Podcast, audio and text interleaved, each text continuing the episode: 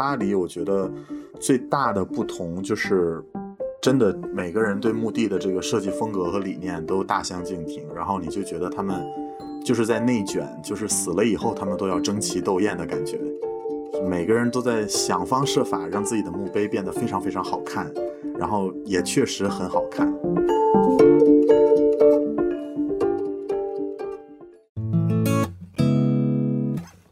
你正在收听的是《井号键》，这是一档因衰老焦虑和死亡恐惧而存在的节目。我们是董芷飞、蓝连超、徐静爱。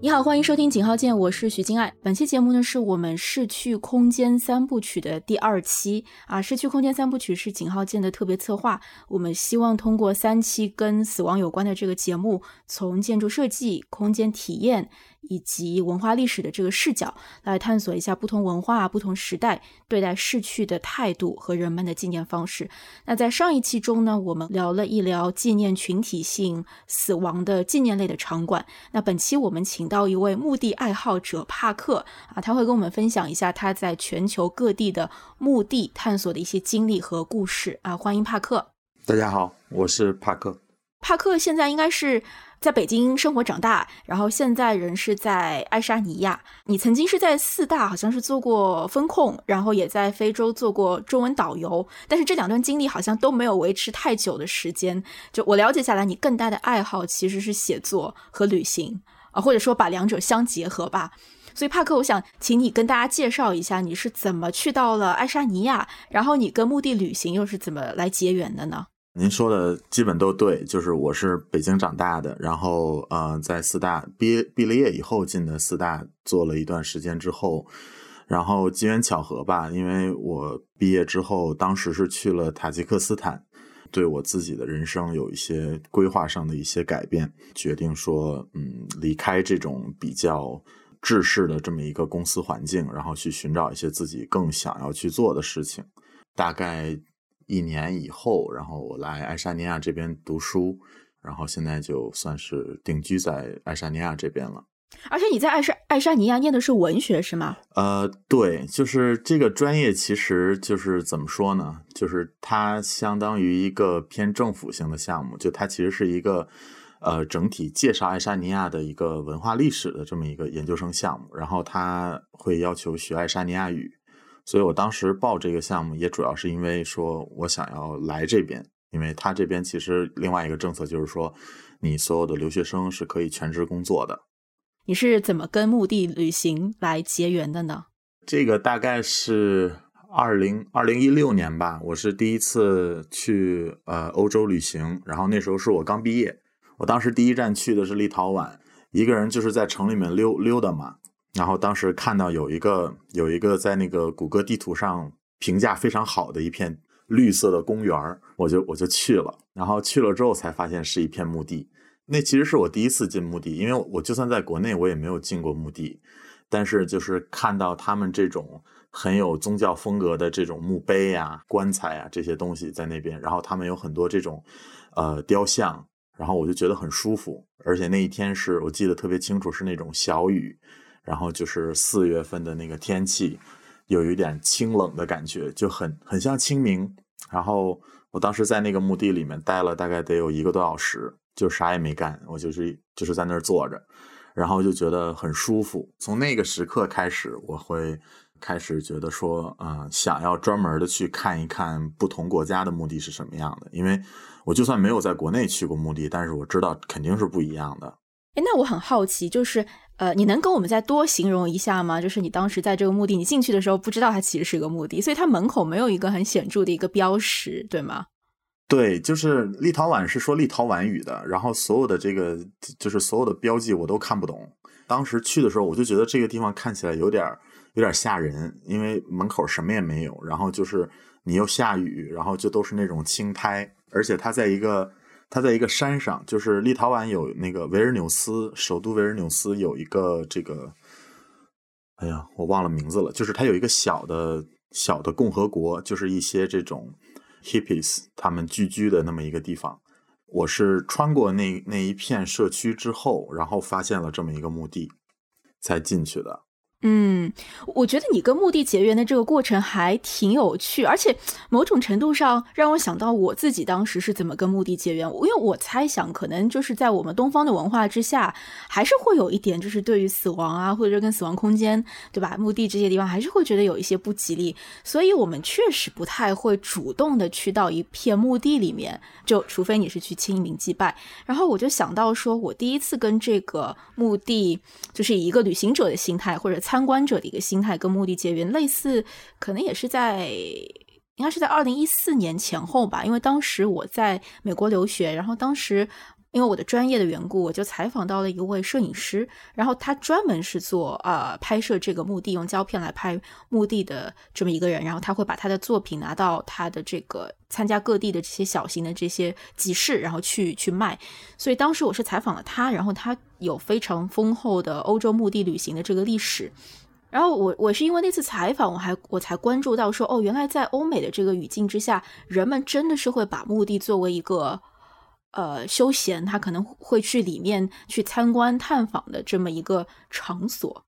然后更巧合的是，我当时留学的时候采访他的时候，我在美国住的那个我租的那个房子对面就是一片非常大的墓地，所以我也尝试着，比如说。天气比较好的时候，我可能去里面散散步啊什么的。我我这很非常难想象，如果说我当时没有认识那个摄影师，我不知道在国外的文化下，原来墓地他可能设计的时候，他就是希望把它设计成一个景观环境非常好，大家可以有公共参与的这么一个环境。当然，并不是说你能在里面野餐啊什么，这个这个还是还是不太合适哈。但是就因为那个结缘吧，然后我也是从那个时候开始，我之后有去呃其他地方旅行或者欧洲旅行的时候，我也会就是去找到墓地看一下能不能去做参观。就是我觉得，在这个西方人的西方人和中国人的这个价值观体系下，可能是不一样的。就是我们对死亡的这种忌讳忌讳感好像更深一些。是除了特殊的时间之外，很少有人会去墓地。但是我自己的感觉就是，我每次去各个不同的墓地的时候，我会发现我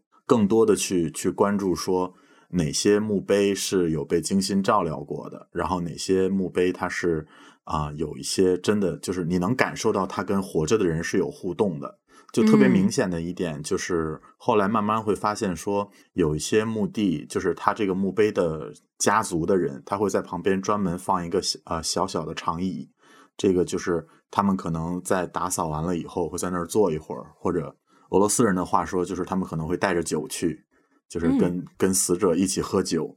这个是我我的俄罗斯朋友跟我讲的。然后包括就是你看到，你像我在德国的墓地，还有布拉格这边也是看到很多人，很多的这个墓碑，它都是有个精心打打打理过的，就是它那个鲜花都是都是盛开的，然后它的那个长明灯也是一直在有，还有很多的吃的就放在附近，这样。嗯。哎，帕克，我知道你因为去过全世界很多啊，因为你之前我请你发了一个 list 给我，我数一下，可能当上面就有十五个以上的墓地。我特别好奇的一点，因为我可能也在旅行当中也会下意识的去看一下墓地，但我看的一定没有你多。然后我自己的，在我仅有参观过的、到访过的这个墓地，我会发现跟中国的这个墓地不太一样的是。呃，就是中国的墓地啊，就是我们普通人会去祭拜自己的清明时候去祭拜自己的呃家族的人的那些墓地，它相对来说，首先它的位置是非常偏远的，一般是在郊区，并且它的尺度呢，呃，当然我觉得跟。国外的这些很多真的非常大型的这个公墓比起来，国内其实没有特别大的这种墓墓园的这个概念，但是里面葬的人其实是不少的，因为他会把那个空间的密度放得非常大，就是一排一排，然后非常规整。嗯，就是，但我印象当中，我去过看过，比如说布拉格，呃，有一个高堡高堡公墓，是在他们非常有名的，那算是一个景点了吧，都已经，嗯。的这么一个地方，它就不是那种特别规整一排一排，然后每一个墓都是差不多的大小。它它里面会有非常多的雕塑，然后看上去是呃每一个家族的人员，他其实是可以在里面去做一些自己的维护，而且这些维护工作其实并不需要说这个墓地的人，像我们中国，其实你要做很多额外的，比如说你在那个墓地上。如果你想就是呃有有有再加一棵树或者加一个什么绿植，你可能还要得到这些呃当地这个墓地的人的这个审批，然后这些墓地的人可能还又是属于一个呃可能是一个事业单位的这个性质的一个管理者，所以我不知道就是你在你的经验里面，你觉得海外的墓地它空间形态上面，呃，可以有什么总结吗？就是它它大概是一个跟国内有什么不同呢？嗯，我觉得分地方吧，就是呃，首先是嗯，第一个就是特别不好意思，就是我在国内从来没有去过公墓，因为我们家我们家没有这个传统，就是所以说我我在国内很少去。然后呃，到了国外之后，基本上呃，如果你按照类别来分，首先是这种烈士公墓或者战争公墓的话，它会很规整，每个人都是所有的墓碑都是一样的制式，然后一样的大小就放在那儿。然后，如果是这种人民公墓，我们所谓的人民公墓的话，那其实他们，我我个人感觉上是有很大的自由空间的，就是，呃，基本上就是这一片地，然后他们有可以自己去做规划，很多都是一个家族，然后葬在一起，所以基本上就是，呃，主人或者说是最老的长辈，可能是第一个放在最中间的这么一个墓碑，然后其他的家族家族成员如果去世了。他会放在呃同一片这个土地地方上，然后是其他的这个墓墓碑也会在这一块地里。欧洲这边大多数都是这样的。然后另外一个就是我也去过中亚的一些墓地，包括在以色列和乌兹别克斯坦。然后这些地方相对于欧洲来说就会稍微规整一点点。但是不会像我们国内似的这么整齐有序，或者说不会像烈士公墓这样这么整齐。它也是每一个人会有一个固定的区域，然后大多数的墓，尤其是像以色列这种，呃，就是他们如果是这个阿拉伯人、穆斯林的那个墓墓棺的话，它其实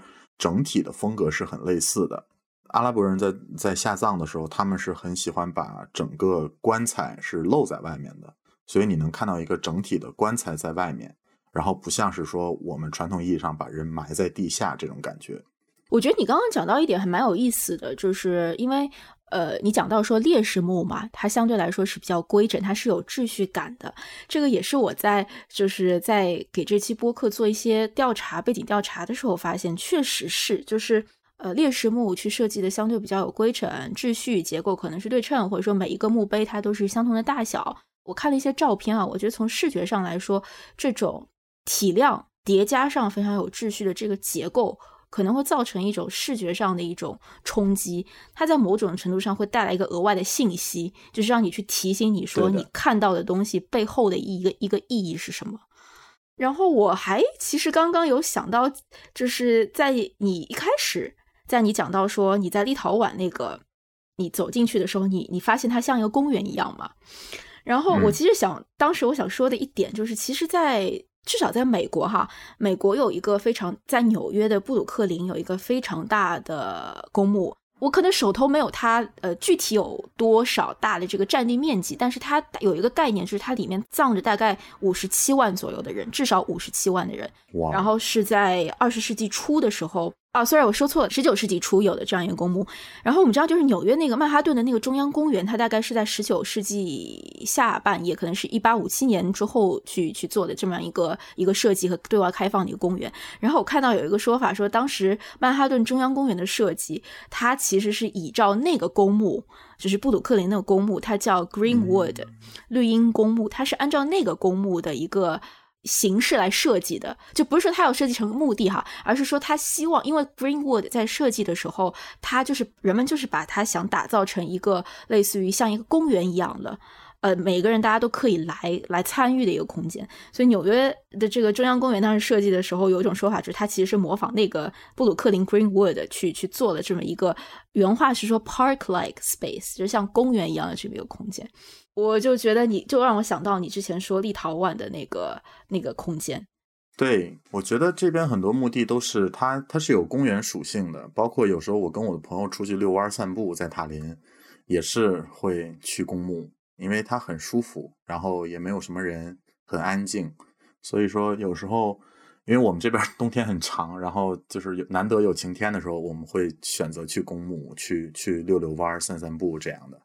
哎，但你会发现当地人也会有这样的一个空间使用的方式吗？呃，会的，会的，就是它是，我觉得它是一个公园的性质。虽然说大部分公墓它还是在市区内，但是公墓很少是在街边的，就是它不会离马路很近。所以说，你只要进到公墓的这个就是墓园的这个范围以后，是很安静的。几乎是听不到任何这种交通的嘈杂声，所以非常非常适合就是一个人走一走，或者跟朋友走一走这样。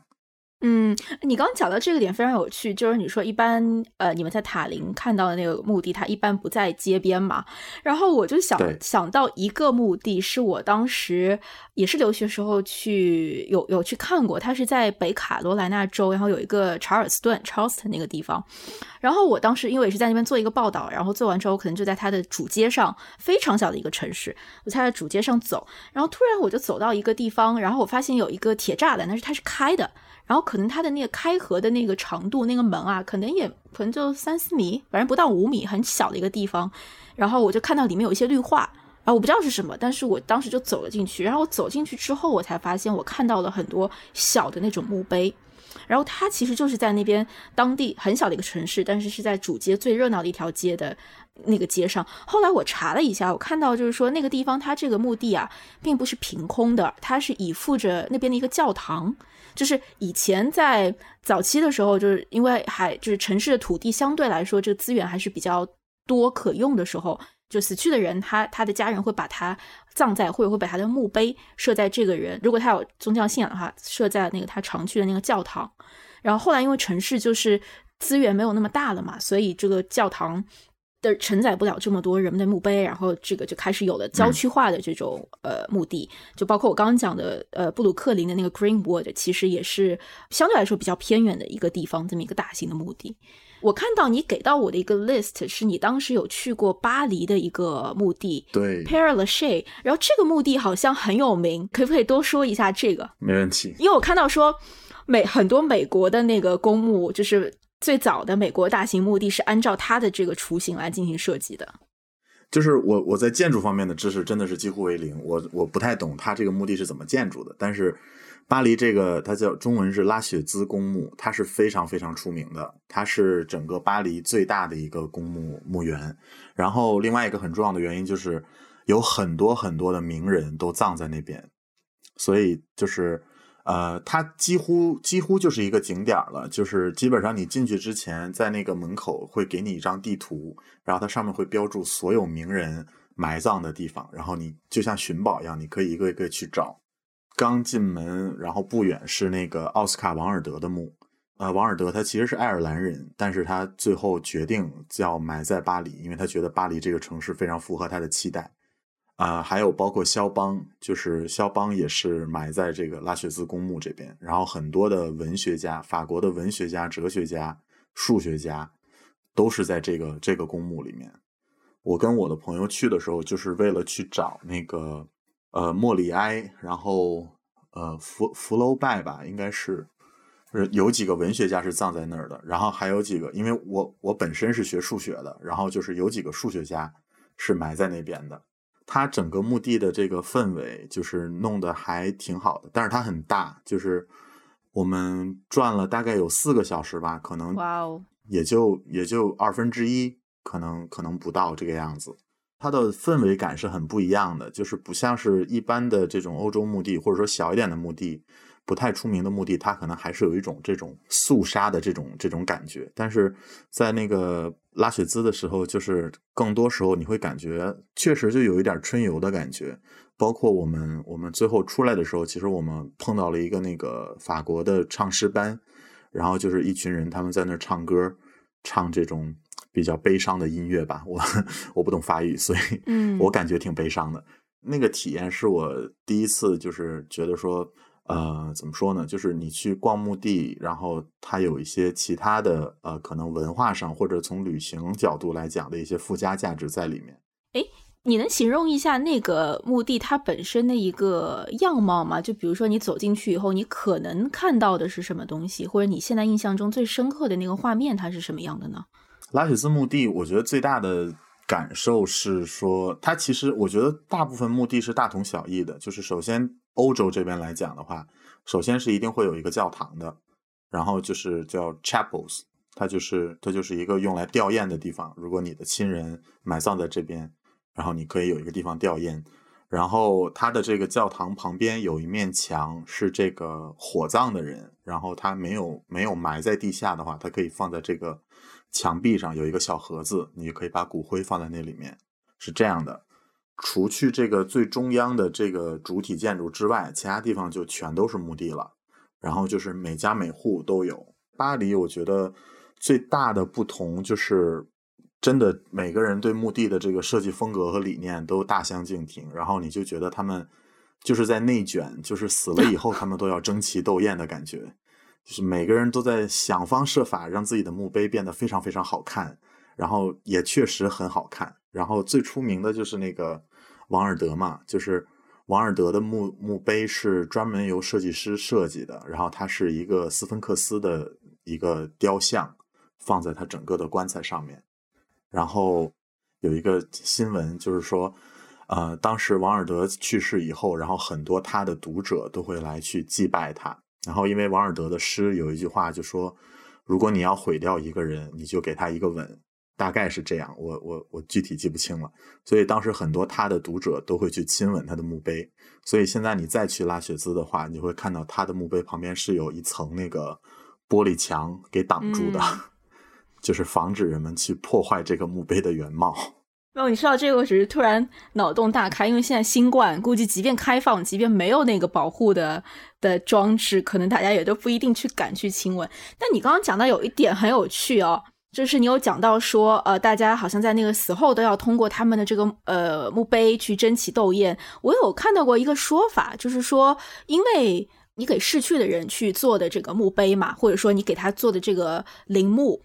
它其实空间可以很大，只要你买的这片，你买的这个 plot，买的你自己购买的这个地块够大，其实你可以做任何事情。当然，在某某些条件下面，然后因为你给这些空间去做一个设计的话，你不用考虑到很实际的，比如说呃空调，对吧？或者管道什么，因为这死人他不需要这个东西，所以说在某种程度上，它这些空间的设计。其实的限制是非常少的，所以说很多人其实是很愿意，或者说他们他们真的是会去请一些呃陵墓的这个设计师，然后他可以把一些在实体就是真的是生者住的空间里无法去实现出来的，因为各种暖通这些限制无法造出来这个空间，但是他可以在墓地的这个空间里面去造出来。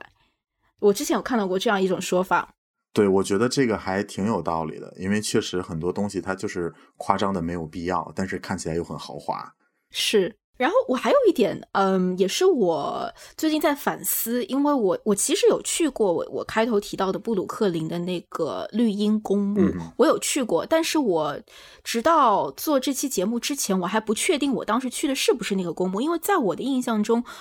我觉得它就是一个公园。就是我甚至记不起它，我是不是看到了够多的这个墓碑，然后来提醒我说那是这个墓地，所以我还特别去找了当时跟我一起去的小伙伴，我跟他确认一下。我问他说：“哎，你记不记得我们当时去过一个布鲁克林的一个地方？那地方是不是一个墓地？”然后他确认了，对，那是那确实是一个墓地。所以我就在回想，说我为什么有这种感受？我甚至记不起它是墓地。我认为空间的一个设计是可以影响人在体其中的一个体验，你的一个记忆的。就是当它以一个公园的样式去设计的时候，你就是以一个你被迫作为一个参观者、使用者空间的使用者，你就是在一个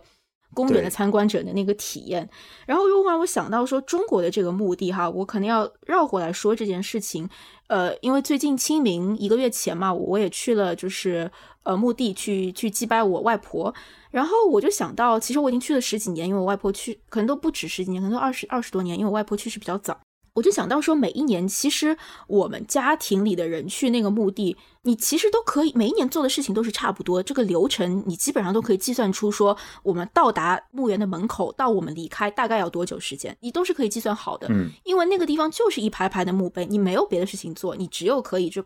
家庭里面的人排好队，然后去上香，对吧？所以就是因为它设计成那样，所以你的行为自然是那样的，而不像就是当你设计成一个公园或者设计成一个其他的一个空间形态的时候，大家可以里面在做里面做各种各样的活动。然后我又想到，我又想到一件事情，就是呃，以前我看过《纸牌屋》那个美剧，然后它其其中有一集就是说，呃，应该是那个女主角吧，就是 Claire and 我，她在里面，她在墓园里面在散呃在那个慢跑，然后她慢跑的时候，就有一个女的看了她一眼。说，呃，你可怎么可以在墓地跑步？你这样太不尊重了。那我就会想到说，可能是美国的墓地设计成那样，所以会有人在里面散步啊，甚至是慢跑。就是我，我，我，我对这件事情很着迷。就是你设计成什么样，然后你会塑造在里面人的行为，嗯进而我觉得以一个时间更悠久的一个时间线来看，你会塑造或者说甚至是影响到说当地的人们是怎么看待死亡，怎么看待他们跟他们的逝去的家族之间的这个关系。对于你来说，因为你是以一个旅行者的身份去各个墓地的嘛，就我不知道啊，像你的话，你觉得作为旁观者、第三者的身份去参观墓地，这这个身份本身有有让你的这个参观体验有新的含义吗？就是对比起可能是当地人，他真的是去那边去祭拜他的祖先。这个是我一直困扰的问题。说实话，就是我一直是想要去在参观的过程中和这些人达成某些联系，所以说我在就是慢慢开始对这种目的旅行感兴趣之后，会努力的去找一些我们之间共同的关系，比如说。嗯呃，在后面我再再去欧洲旅行的时候，我会呃更主要的去找一些啊、名人的墓地，他埋在哪儿，然后哪怕是一些非常非常小的联系，就比如说我当时去柏林，然后柏林有一个多罗西呃墓地墓地，他是那个布莱希特是埋在那边的，是那个就是最伟大的一个剧作家之一。就我也不是学这个，但就是我知道这个布莱希特这个名字是从《武林外传》里面知道的。很多时候就是经常我在我在试图寻找的就是这种若有若无的联系，会让我觉得说啊、我去一个墓地可能是有某一种目的存在的，然后会让我嗯更专心的去去感受说这里面发生的事情是怎么样的。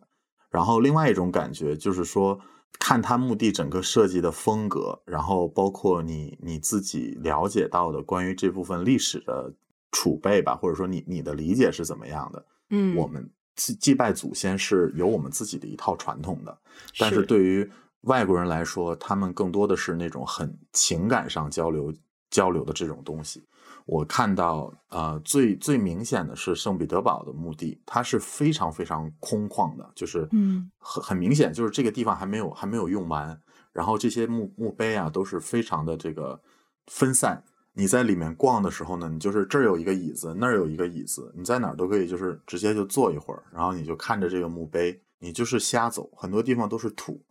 但是你就是就是在这种这种墓地里面，就是这么着来回走来走去，很舒服的一个状态。嗯，这就让我想到我一个月前去去祭拜我外婆的。到了那个墓地的时候，我因为当时已经知道我要做这个播客了，所以我当时是有意识的。可能我家人在祭拜的时候，我就在那个墓地的那个小道非常之窄，嗯非常之窄，就是你知道，就是墓碑跟墓碑之间的那个距离，可能可能就半米吧，半米可能是最大的了。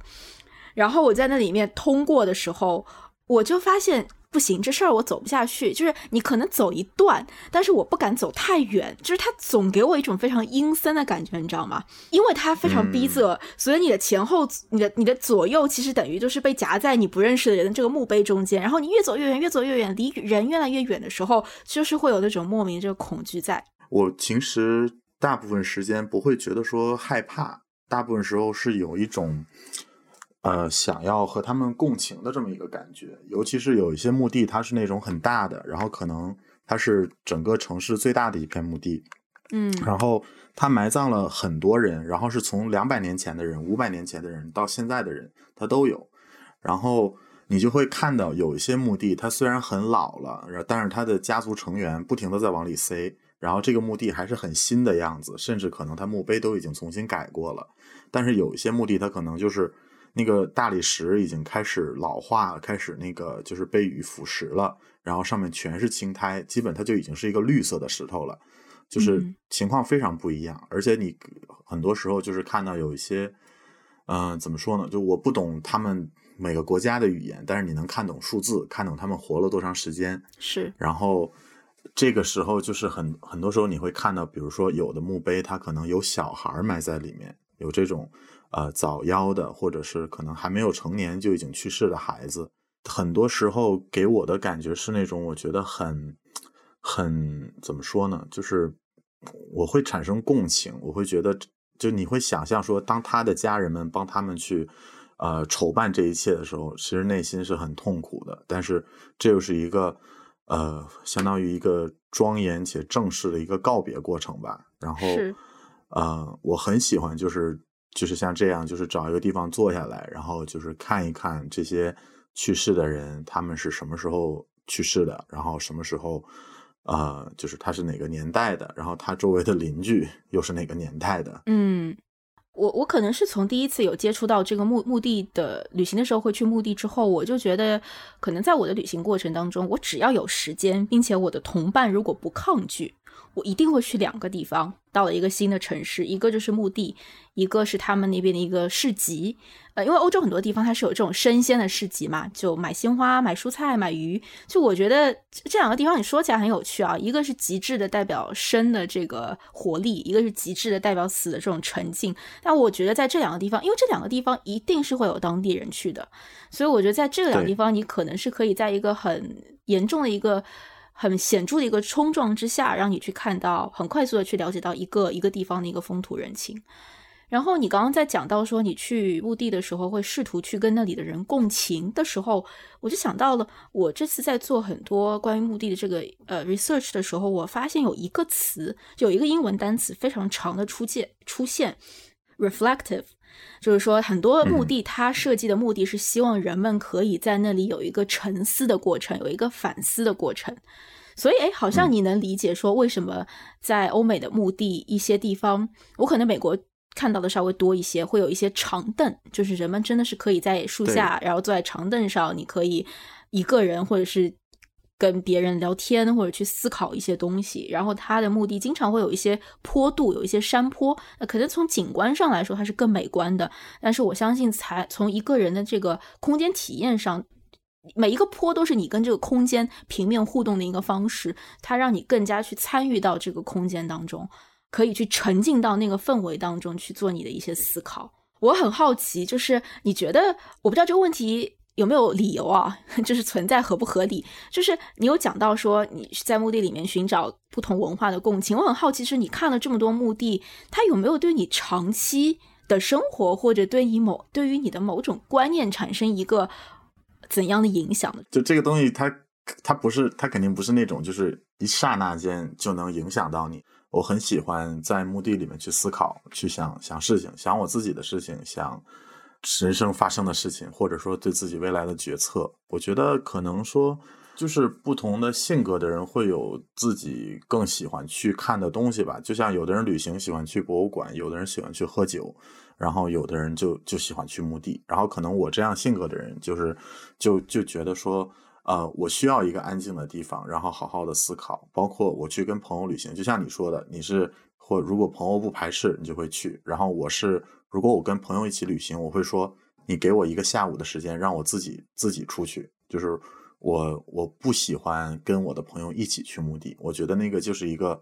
让你自己一个人独处的空间，就是你需要和自己对话。这个还真的挺有趣的，而且很有意义。你找到了一个地方，它可以让你真的是沉静下来，而且你进入到墓地，就像你一开始讲的，其实是有一点阴差阳错的那个状态，但最终在这种阴差阳态之阴差阳错之下，你找到了一个让你自己非常舒服的一个一个场所。我觉得，我觉得你很幸运。然后，我我我觉得真的非常好。我觉得就是每个人对每个人对死亡的这个定义不一样吧，就是可能。对死亡很很敬畏或者很很恐惧，那对于墓地这样跟死亡相关的建筑或者区域来说，可能就会敬而远之。但是我我个人是那种，就是我觉得死亡和就死亡就是你人生的一个步骤而已。然后如果你有亲人朋友，还有人记住，就其实就很像那个 Coco 他的那个电影里有讲的东西一样，就是有人记得你，你就还存在。只不过你是以一种不同的、不同的形式存在而已。去逛墓地吧，可能另外一个比较大的，对于我自己的改变来说，可能就是去去想说，你我死了以后是怎么样一个形式？我要不要埋在埋在墓地里？我要不要去买墓地？还是说，很多人说把骨灰撒向大海这样的，就是会去思考很多呃这方面的事情，而且它不再会是一个禁忌话题，反而是一件。就像你找工作一样，是一个你人生的一个大事，然后你会真的用心去思考，而且是一种很很很正经的思考，我觉得还挺好的。嗯，你现在有得到什么思考路上的一个节点化的一个结论吗？当然，它可能会演变，但就目前来说，我现在的思考呃想法就是说，现在有一些美国还有西班牙有一些公司，它是会把你的骨灰放进一个这个呃叫什么胶囊里面，这个胶囊它是一棵树树苗，所以就相当于你的骨灰变成了这棵树的养分。然后你可以把这棵树种在，你可以放在家里，你也可以种在公墓里。我觉得这个是我现在比较喜欢的一个形式。哎，那他会允允许说有多颗胶囊，也就是多个人的骨灰共同去滋养这棵树？可以啊，可以啊。你其实就是买那个胶囊而已。然后就那个三毛不是在讲那个如果有来生要做一棵树嘛？我觉得就非常的浪漫，而且非常的非常的环保。是我我想提一下，就是我我最近有去一个呃，但是它不是我们传统意义上的一个公墓。我在上海，然后上海这边有一个，它其实已经是一个旅游景点，也是一个爱国主义的这么一个类似于你可以理解为一个基地吧。就是上海这边有一个叫龙华烈士陵园的这么一个地方。那我走在里面的时候，我我觉得有一种，嗯。其实我当时在里面走，我我没有想过，因为我小学的时候我可能就去过，我们可能在那边有一些爱国主义的活动，但是印象已经非常浅了。然后我这次走进去的时候，其实我一开始的印象是非常好的，因为它就是有一点类似于一个公园化的一个一个一个一个场馆，但是有很大的这个露天的嗯呃开放空间。呃，但唯一它提醒我，它不是一个普通公园的地方，就在于它还是有非常宏大的这些建筑的语言，比如说它都是对称的，它的空间设计是轴对称的，然后两旁呃很多的树啊，它都是一个对称的这么形态而存在的，然后一个林一条林荫道，然后有一个非常大的一个广场，然后广场上有两块巨大的这个。浮雕还是一个很大型的这样这样一个墓碑，上面就有非常多英雄人物的一一个一个动作的这么一个，所以这些东西它会提醒你说，OK，它不是一个普通的公园，但你能感受到它试图在用这些非常美的景观、水景、园林的这些这些语言吧，去去营造一个非常宁静，让你可以在这边去去进入一个参观心态、参观状态的这么一个设计。我也看到了一些国外，比如说美国的一些。纪念他们二战时候逝去的这些将士的这个墓地，也是像我们开头讲到的，就非常有秩序。我觉得非常有意思的一点哈，就是我当时查资料的时候看到说，呃，二战之后美国是在法国建造了非常多的战士的墓地，然后他是试图以这种在别人的国家去建造纪念自己士兵的这个墓地，去渲染一种美国精神，一种输出吧，就是告诉别人说美国战士有这种。呃，永不停止的一直在战斗的这么一种状态，然后久而久之，它可能这些场馆也变成了未来的人们在有一些政治活动的时候，这些墓地本身它就变成了一个特别的一个场所，你可以做一些独特的历史，类似于集会或者类似于这种呃宣讲的这么一个空间。你的公众号里面也写过嘛，一些将士墓，当你在参观这些将士墓的时候，有有什么就。你你的体验和你参观公墓又会有怎样的一个呃不同的地方吗？我参观将士墓的经历非常少，我觉得好像只有只有两次吧，就是一次是在乌兹别克斯坦，它有一片将士墓，然后另外就是塔林这边有一个 Brown Soldier，那个青铜青铜士兵的这么一个将士墓。对我来说，嗯，塔林这一片是因为首先我我研究生学的就有很多是爱沙尼亚的历史，所以我大概知道他们发生了什么。然后我我个人的情绪就是就是那种觉得很很可惜，就是因为塔林就爱沙尼亚整个整个波罗的海这三个国家，其实在二战期间都是处于一种非常非常倒霉的位置，就是他们在二战之前是被这个是之后之后被苏联控制，然后之前他们有很长一段时间是被德国人控制的，所以说实话，他们整个民族是分裂的，是割裂的，所以在二战期间。一部分人他们是加入了德国德国纳粹，一部分人是加入了苏联红军。然后其实，在爱沙尼亚战场上，就是爱沙尼亚人打爱沙尼亚人，所以死的都是爱沙尼亚人。所以他这个这个这个青铜士兵，他是一个苏联士兵的这个雕像，所以他其实是偏向苏联这一边、俄罗斯这一边的。但是爱沙尼亚现在的这个政治立场就是它偏向西欧、偏向欧盟，所以说。呃，针对这么一个雕像，当时发生了很多很多的这个呃舆论的攻击，还有很多这种就是对政府的不满。所以它这个雕像本来是在市中心的，最后被迁到了郊区。对我来说，就是我去我去这个墓地的时候，我只是对这一段历史有一些了解，然后会觉得说，其实说出来挺挺挺难受的一件事情。对于本地人来说，就是你说白了，你们都是自己人，你们为什么要互相打？就是在世界舞台上，你们是一个微不足道的国家，然后只是最后被迫，然后发生了战争。但是从个人情感上来说，我觉得没有太多的太多的起伏。就是这个是我不太喜欢去逛别的国家的将士墓的原因。就是首先，他们这个东西可能建立起来就是为了他们本国的爱国主义热情，就是让人要爱国。那我作为一个外国人。我很难爱你的国家，我还要爱我自己的国家呢。所以说，所以说，从从爱国角度来说，我我不会有任何的任何的这种情感的出现。只不过是，如果说了解了一部分历史，可能去针对战场上那些那些士兵，把他们作为一个一个人来看的话，会有一种不同的感觉和理解。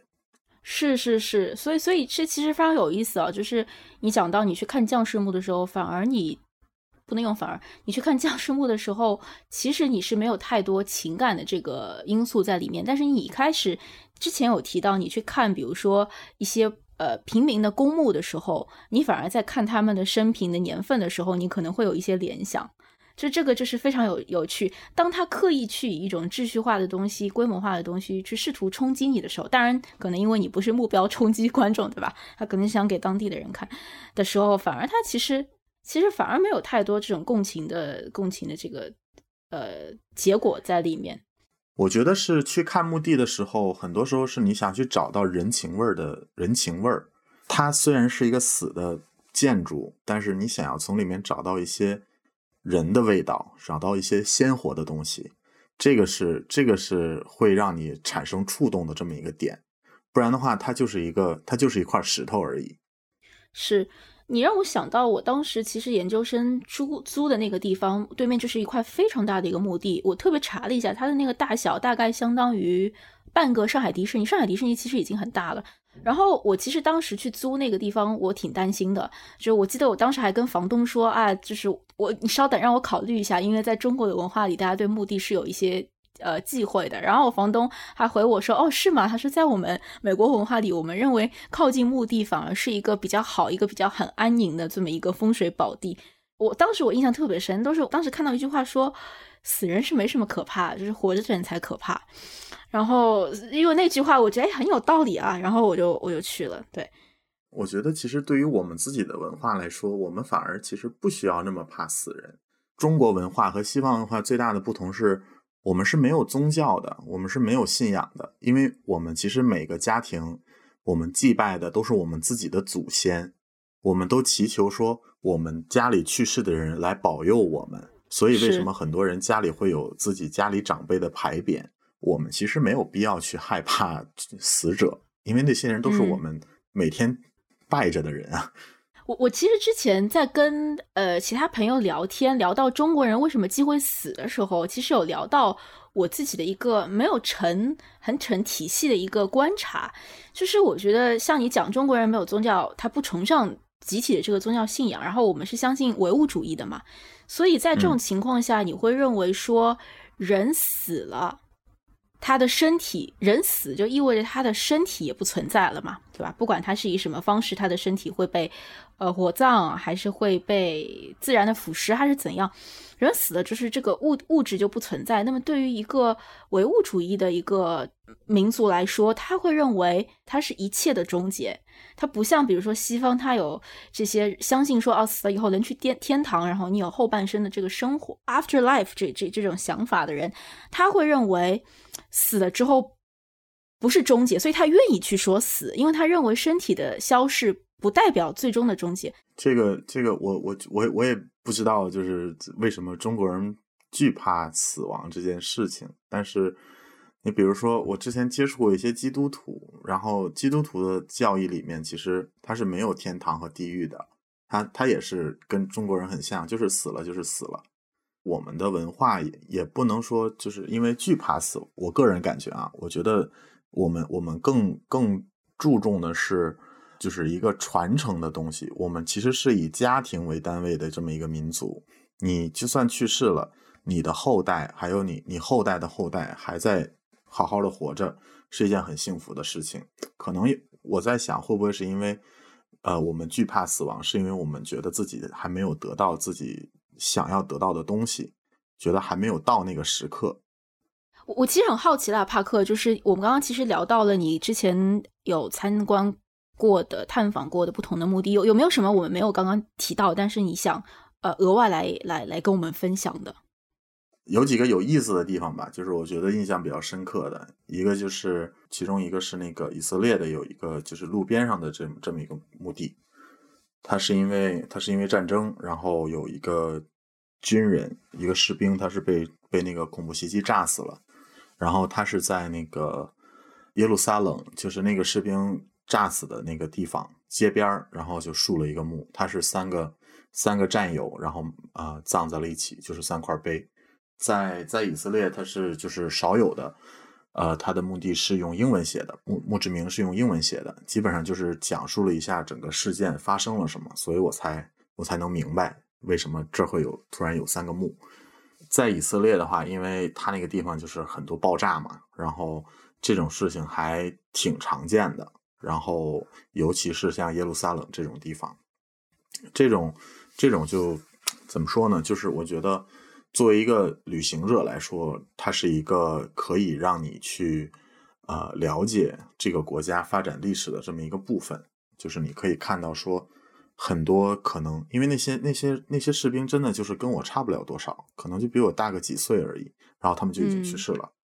然后你就能了解到他们这个地方发生过什么，然后可能会有一些更更进一步的感受。另外一个就是立陶宛的那个西奥里埃那个十字架山，它不能算传统意义上的墓地，因为它其实更像是一个祭拜的地方。这个地方其实是为了就是祭奠当时。呃，苏联吧还是沙皇啊，反正是俄罗斯人来来立陶宛，然后屠杀了很多当地人，然后就是因为他们要让他们改教还是改信什么的，这个当地人为了保护自己的宗教，然后就在这么一个小土坡上开始挂十字架，去不停的挂十字架，用来代表他们所有死去的亲人还是什么的，然后最后这整座山上大概得有，我觉得超过十万个十字架了，就全都摆在那儿。所以它整个很壮观，很壮观的一个地方，嗯，它也是一种，就是我觉得那个时刻其实就是死亡，死亡是一种力量，它是一种有震慑的力量，就是能让人觉得说，呃，这些去世的人他不是仅仅是一个数字而已，他是他背后是有很多活着的人还在怀念他们，然后还在用他们自己的方式。让这些死去的人和他们一起去对抗那些他们活着的时候也在对抗的东西，所以还挺震撼的。尤其是这个东西，当它真正呈现出来，然后到现在这个时代再回去看的时候，我会觉得真的很厉害，真的很棒。嗯，对你说到这个时候，我有想到，我我我有想到我想分享的一个目的哈，就是。呃，某种程度上，我觉得像跟你刚刚讲的，死亡是一种力量，然后其实也是当地文化的人怎么样去处理和看待逝去的，在当地逝去的这些人，对他们的一个一个敬畏也好，或者一个怎样的心态也好，让我想到我特别想、特别特别想提的一个。呃，墓地我当时去过，印象非常深。它是在波多黎各，然后波多黎各是美属的这么一个领地，然后是在加勒比海附近的这么一个地方。然后它有一个老城区，叫圣胡安。圣湖安里老城区里面，它有一个墓地。其实那个墓地真的不大，而且我当时去的时候，我都不知道那里有墓地。但是也是逛着逛着，因为它它的这个墓地就紧挨着它的另外一个非常有名的一个堡垒，它是属于当时就是要为了抵抗就有人从这个呃大西洋这边入侵过来的一个呃特别建的建建的这么一个很高的一个城堡，所以它那个墓地就是在这个城堡的边上。所以你能你能想象到，把它的地理位置非常好，面朝着大西洋，然后边上是一个高堡，就有一点像我们中国人说的依山傍水，对吧？印象很深的就是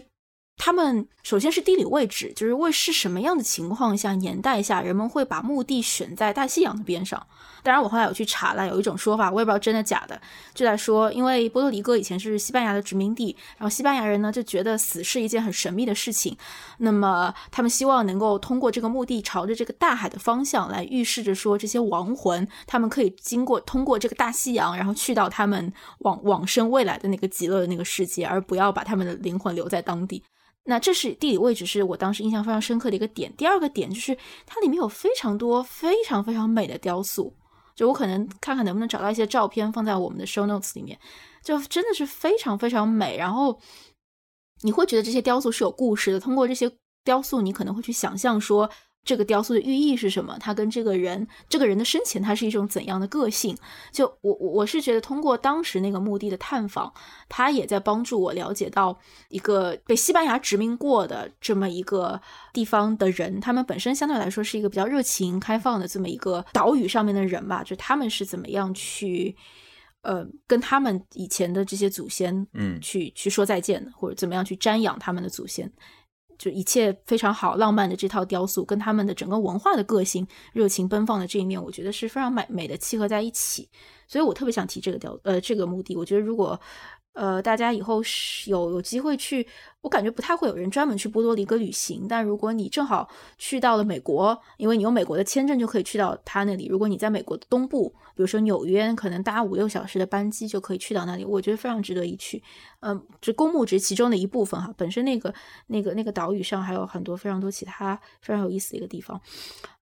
感觉呃，差不多，这个可能就是我这边想分享的吧。帕克还有关于公墓、关于墓地，你你你其他想分享的这个经验吗？我觉得就差不多了吧。好，